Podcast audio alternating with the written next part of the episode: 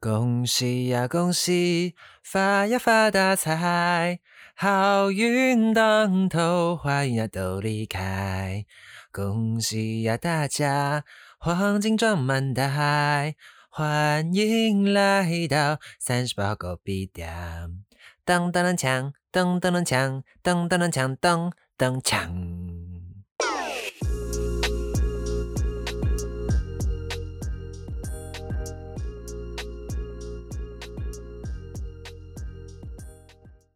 Hello everyone，在节目还没开始之前呢，先来跟大家拜个年。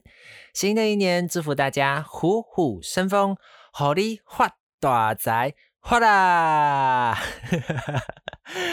在马来西亚呢，说这些祝福语的时候啊，我感觉马来西亚人会比较海派一点。像刚刚那句什么“发啦”，就是发财的意思嘛，还有这什么“嘿啊”“旺啊”“星光”那一些嘛。不管在任何的喜庆场所呢，大家都很喜欢这样的高声呐喊。反而我在台湾就比较没有感受到这样的氛围耶。相对的来说，应该说台湾会比较斯文吧。农历新年呢，在华人的社会呢，是一个非常重要的节日。那我来台湾这几年呢，也还蛮常被问到说：“诶，你们马来西亚也有在过农历新年吗？”那跟台湾有什么不一样呢？其实啊，农历新年一直到元宵节才算正式结束。但出社会之后，工作了之后呢，基本上初四、初五就要开工了嘛，反而对过年的那种感受就会比较少了，而且也觉得啊，怎么怎么这么快就过完了？And then 这几年呢，又因为 COVID-19 的关系，我也三年没有回家过年了。那今天的这一集呢，就要来跟大家分享我在马来西亚与台湾过农历的新年有什么不一样的地方，或者是有感受到什么不一样的事情呗。还没有正式进入主题之前呢，我想要来跟大家分享我之前有在 Internet 有看到的一段 Talk Show。那主讲者应该是美国华裔啦。简单的来说，就是他觉得华人的农历新年是一个非常特别的节日。尤其是在祝福语上，像比如说圣诞节就是 Merry Christmas，圣诞快乐嘛。But 在农历新年的时候，最最最著名的祝福语是恭喜发财。哎，你听到这边的时候，应该是还没有什么感觉哦。But 你只要一翻译成英文，就会觉得还蛮好笑的。那喜庆的节日的主旨就是要欢乐嘛，就要祝你快乐。But 当你把恭喜发财翻译成英文的时候，就是 wish you get rich。哎，好像哪里怪怪的，对不对？快乐的节日，但是我们都会很自然的祝福你，呃，祝你有钱。然后你见到每个人的时候，就会说，哎，祝你有钱，祝你有钱，恭喜发财，祝你有钱。我第一次听到这个的时候，都觉得这个，哎，这个观念还蛮有趣的。But anyway，祝福的心意才是最重要的啦。除夕夜呢，最重要就是和家人在一起吃年夜饭嘛。But 我在台湾有遇到一个习俗，是吃鱼的时候不可以翻面，还有就是不可以吃完，就是要象征年年有余嘛，然后有剩的意思。如果我不想要浪费的话，很像是要过几天哦才可以继续吃。但我在马来西亚的时候呢，鱼反而是没有这个禁忌的。就我来台湾之后才知道这件事情，我觉得诶还蛮新奇的。但是呢，在我们那边有一个说法，就是头跟尾巴不可以吃。但是呢，如果你要吃的话，就是一定要把头跟尾巴一起吃完，这样才是有头有尾这样。那年夜饭呢，就是一个非常合理可以大吃大喝的时候。我个人最喜欢的是那个海参吧，哦，那个海参炖肉，妈妈煮超好吃的。那我在台湾好像比较少遇到有海参的料理耶，呃，so maybe 可能一般的家庭会煮啦，因为像我们过年的时候也是家里面比较会煮海参的料理，在外面的话，很像是比较少会吃到海参的料理啦。吃完年夜饭之后呢，一到半夜十二点就是初一嘛，就是要拜拜的时候啦。马来西亚的习俗呢是习惯家家户户都会在自己的家门前摆放那个神桌来祭祀。但在台湾呢比较少，我来了台北这几年之后，我几乎没有看过。但是呢，有一年我在除夕的时候，我那时候人在台中，然后我有看到有人会在自己的家的门前，然后摆放那个神桌的，但真的很少很少。那一次也是我第一次在台湾看到有人会在自己的家门前摆神桌。那因为在台湾呢，很像都主要会是去庙里面拜拜，然后抢那个头香啊什么之类的。那我也有问过台湾的朋友，但就是很像没有这个的习俗。那可能有一个方面是因为城市的关系吧，因为毕竟我在马来西亚住的地方是比较乡下的地方，然后大家都是比较喜欢那种 landing house，就是可能会有自己的前院呐，一些小空间之类的那种，就比较适合可以摆放神做祭祀。但如果你是说在台北的话，都是那些高楼大厦什么之类的，要在就比较没有什么空间可以摆放神桌。But 我记得我在马来西亚的时候，就是也有亲戚是住那种公寓大楼的，但是呢，他们都会有一个小阳台嘛，那他们也会把他的神桌安在那个小阳台，反正就是对着外面就对了。就反正来台湾之后，这个习俗好像就比较没有看到。After that，初一就要开始 start 去拜年鸟喽。那小时候的最开心、最开心的就是初一早上的时候，我的阿妈家都会有那个舞狮的表演。台湾的话，舞狮表演比较常是在公司或者是百货公司才会有。那其实马来西亚跟台湾也差不多一样啦，不管是新的公司开幕，还是有什么大节日的时候，都还蛮喜欢邀请舞龙舞狮来表演的。And then 呢，过年还有一个非常重要的东西，就是红包红包啊，每个小朋友最期待的东西。那在包红包的习俗上呢，Malaysia 是结了婚之后才可以包红包。That means 如果你已经三十多岁了，但是你还没有结婚的话，还是一样可以拿红包的。But 在台湾来讲，是只要你一出社会工作的时候，就要开始包了。结婚之后包红包，很像是广东地区的习俗吧？因为我香港和澳门的朋友，他们也是一样，是结婚了之后才可以包红包。那红包的金额的部分，台湾就比较多忌讳，呃，不可以是奇数，我记得是不可以一三五啊，就一定要二四六偶数才可以。那马来西亚的话，主要是我记得不要有四就好了，就其他的都随意这样。而且呢，台湾的红包的起底价还蛮高的，最少是两百块。我没记错的话，最少是两百块，那大概就是马币二十块啦。But 在马来西亚哦，最少最少的是两块钱马币，也就是台币二十块。哎，真的差蛮多的。哎，我我是因为我很久没有回去拿红包了，所以也不知道现在还有没有人包两块钱啦。就 maybe 还是有可能还是到五块了，我也不是很清楚啦。啊，就是我记得我小时候拿过最少最少的就是会有两块钱这样。So 啊，但如果真的是出社会之后啊，要包红包的时候，在台湾来说，对年轻人真的是一个不小的开销啦。But anyway，心意呢才是最重要的啦。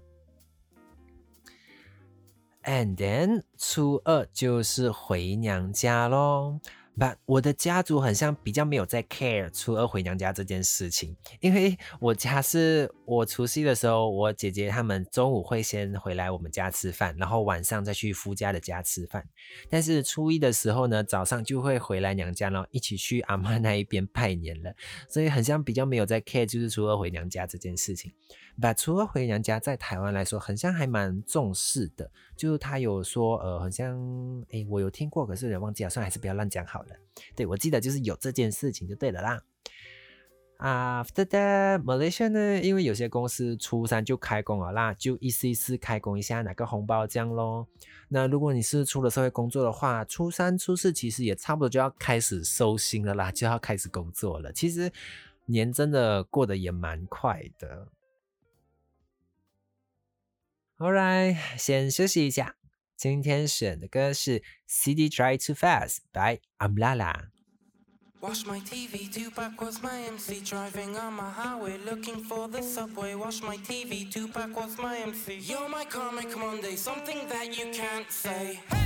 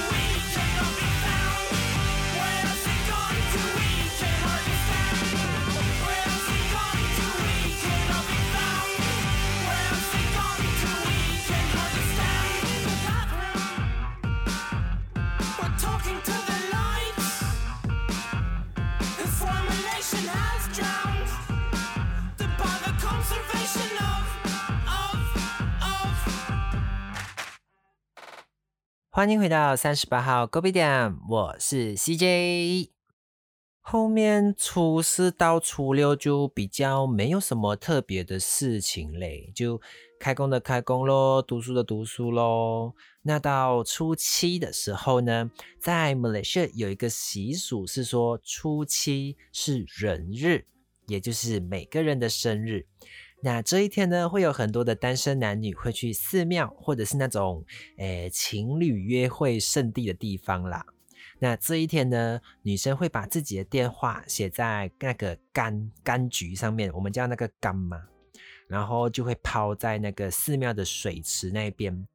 那这个时候呢，男生就可以去水池旁那边捞柑，捞到之后呢，就看你敢不敢打电话喽。我身边是没有人试过啦，就是的的确是有这个活动，但是我身边很像没有人真的是因为有做了这件事情而交到另一半的。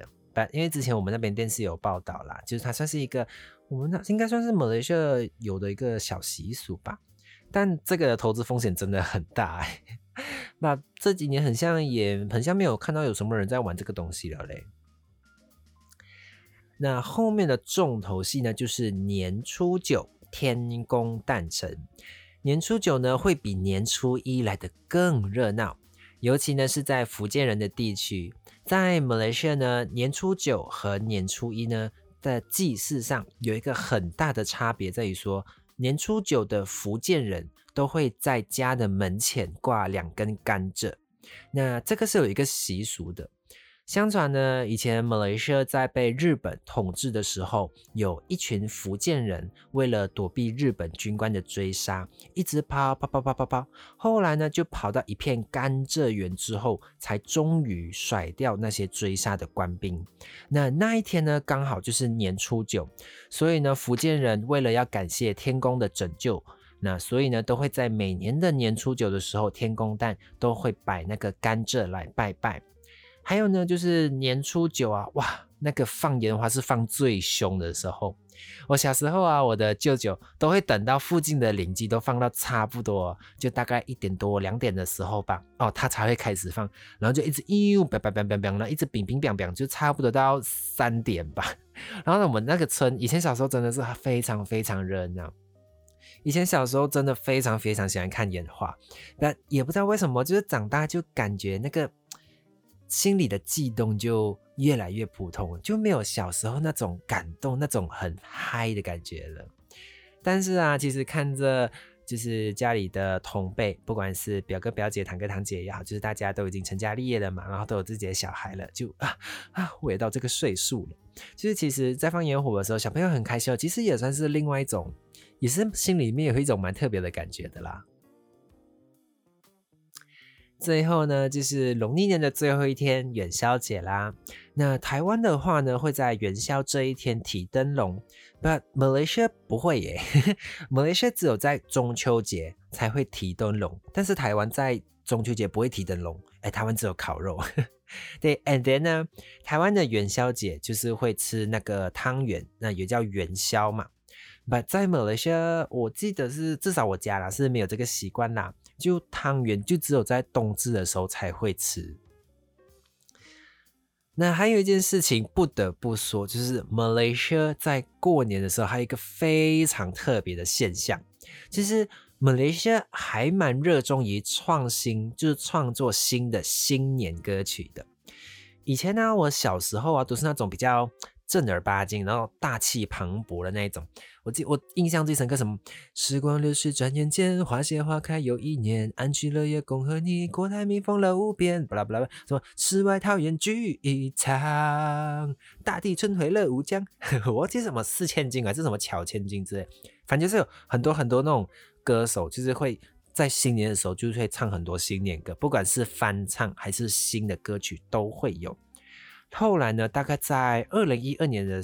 二零一二年左右吧，如果我没记错的话，大概是二零一二年的时间左右。电视圈和广播圈的艺人都会合作，就是开始唱一些比较创新的新年歌。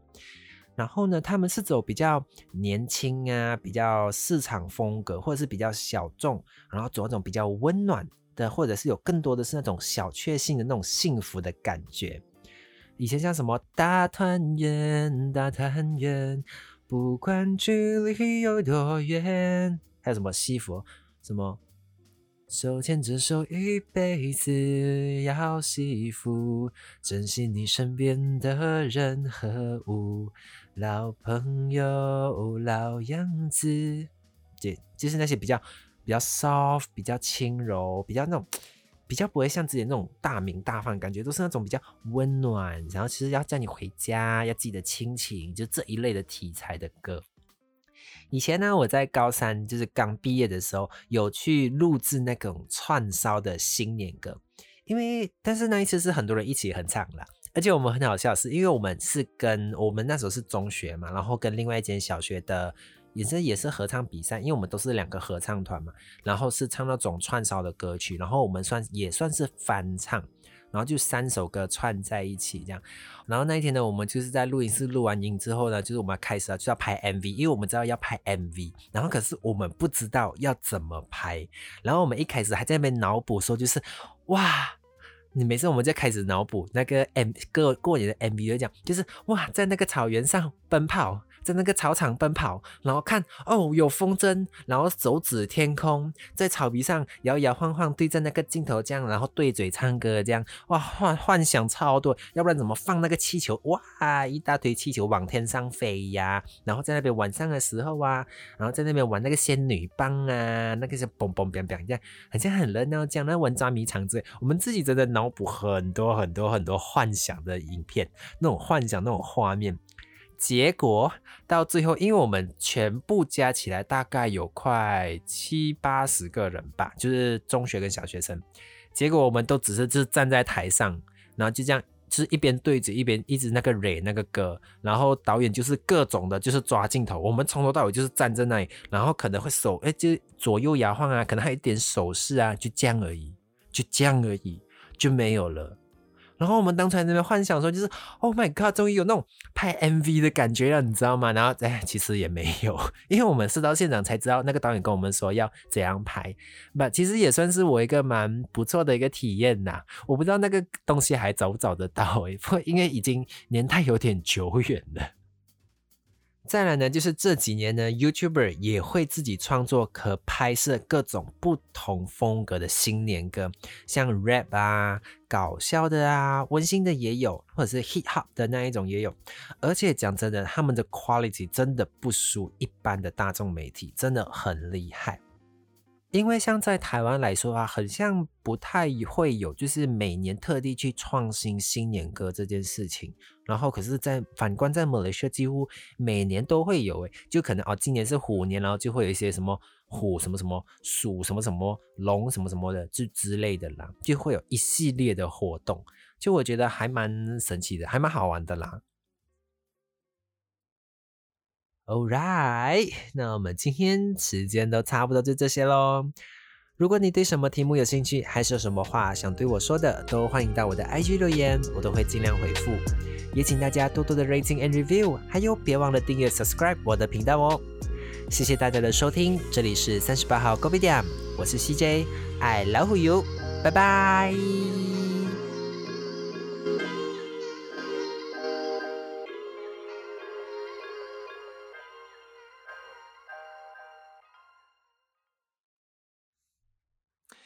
哎，我来找一下之前那个 MP 在不在？